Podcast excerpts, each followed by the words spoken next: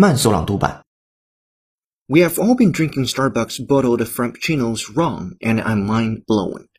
Every so often, we all realize that we have been using a product completely wrong for years and are mind blown when we figure out its intended use.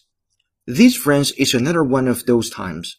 The bottled Starbucks frappuccinos you have been drinking straight out of the fridge aren't called bottled chilled lattes or cold mochas for a reason.